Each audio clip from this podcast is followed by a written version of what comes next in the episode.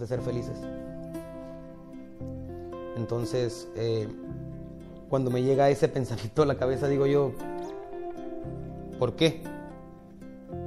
Me ofenden la idea de que, voy a hablar en mi caso, ¿no? Para no chingar a nadie, de que el hombre no debe llorar, que el hombre no debe de hacer ciertas cosas porque es hombre, porque tiene que tener esa virilidad, esa masculinidad.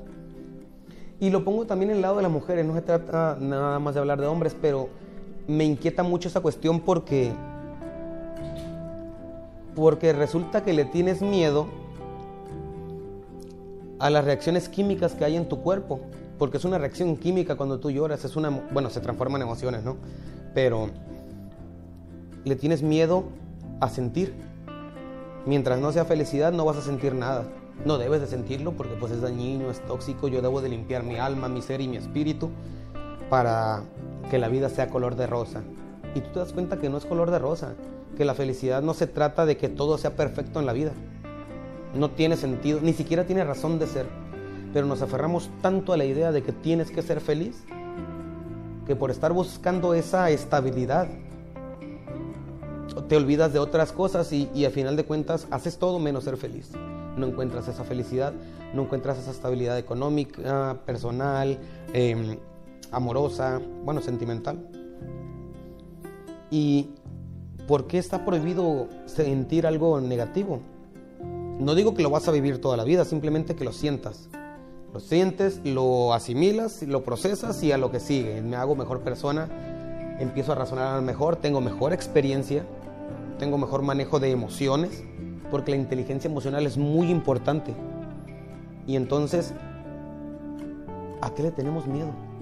¿A qué le tenemos miedo entonces? Si yo estoy feliz, me río. Si estoy enojado, Dios guarde que me enoje porque la gente, hey, güey, es que tú no puedes estar triste. Nunca te he visto de, mal humor. Pero pues también tengo mis problemas, también eh, peleo con mi familia, también me dejó la novia. Lo que ustedes quieran, gusten y manden, a final de cuentas son emociones que yo quiero vivir. Porque esas emociones me hacen crecer. Porque la felicidad es muy bonita.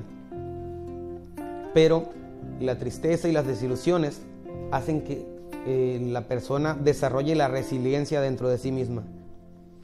Entonces no creo que sea tan, tan malo o tan negativo el de repente llorar, el de repente eh, disgustarse, el de repente no estar de acuerdo con algo y que se te note que, que no estás de acuerdo, que te molestaste, que hagas un gesto de enojo. Entonces no compres una idea que no, que no embona con tu humanidad. No tiene caso. Final de cuentas estás viviendo bajo las expectativas de otras personas. Y no está mal que tengas expectativas, pero que sean las tuyas, no las de los demás. Desgraciadamente uno tarda muchos años en darse cuenta y hay gente que no se da cuenta en toda su vida de que tienes que vivir o que la manera más adecuada de vivir es la que embone a tu vida, no a la de los demás. Vive, disfruta, enójate, sufre, llora, levántate y sigue. La vida no te va a esperar. La vida no va a decir, ay, es que Rigoberto está llorando, está triste porque se le murió un familiar. Espérate, que no avancen los días hasta que él se recupere. La vida va a seguir. ¿Cómo te vas a dar cuenta de que ya puedes seguir con la misma experiencia de sufrir, de pasar esos dolores, de pasar esas tristezas? Te vas a hacer resiliente. Y ahí es cuando puedes hacer una introspección y darte cuenta por qué te enojaste. Y cuando vuelva a pasar, que te estés empezando a enojar, rápido vas a detectar y vas a decir, ah, aquella vez me pasó. Me acuerdo que, que fue por, por tal cosa. Empiezas a, a darte cuenta cómo funcionas y dices, ah, esto no me gusta, me estoy empezando a enojar y mejor me calmo.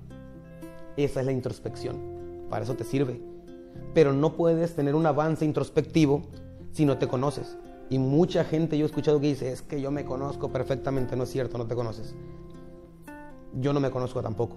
Pero hay ciertas partes que ya ubico, que ya detecto, que si me hacen un comentario que ya me molesta, antes de empezar a levantar la voz o empezar a gritar, yo digo, ay, como, como que me estoy enojando. Y empiezo a ver por qué, la raíz del problema. ¿Qué generó en mí que yo me enojara? para evitarlo y no causar un problema mayor. No decir algo que no quise decir, no hacer una acción que no quiero hacer, golpear a alguien o, o terminar con mi pareja por lo que me disgustó. Entonces no compres esa idea de que no se puede sufrir, que vienes a esta vida a ser feliz.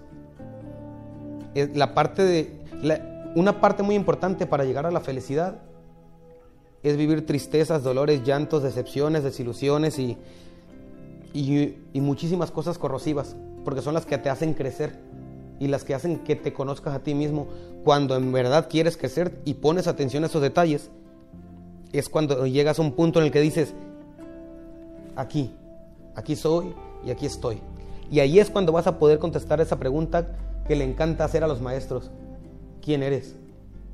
¿Quién es Rigoberto? ¿Quién es Manuel? ¿Quién es Laura? ¿Quién es Diana?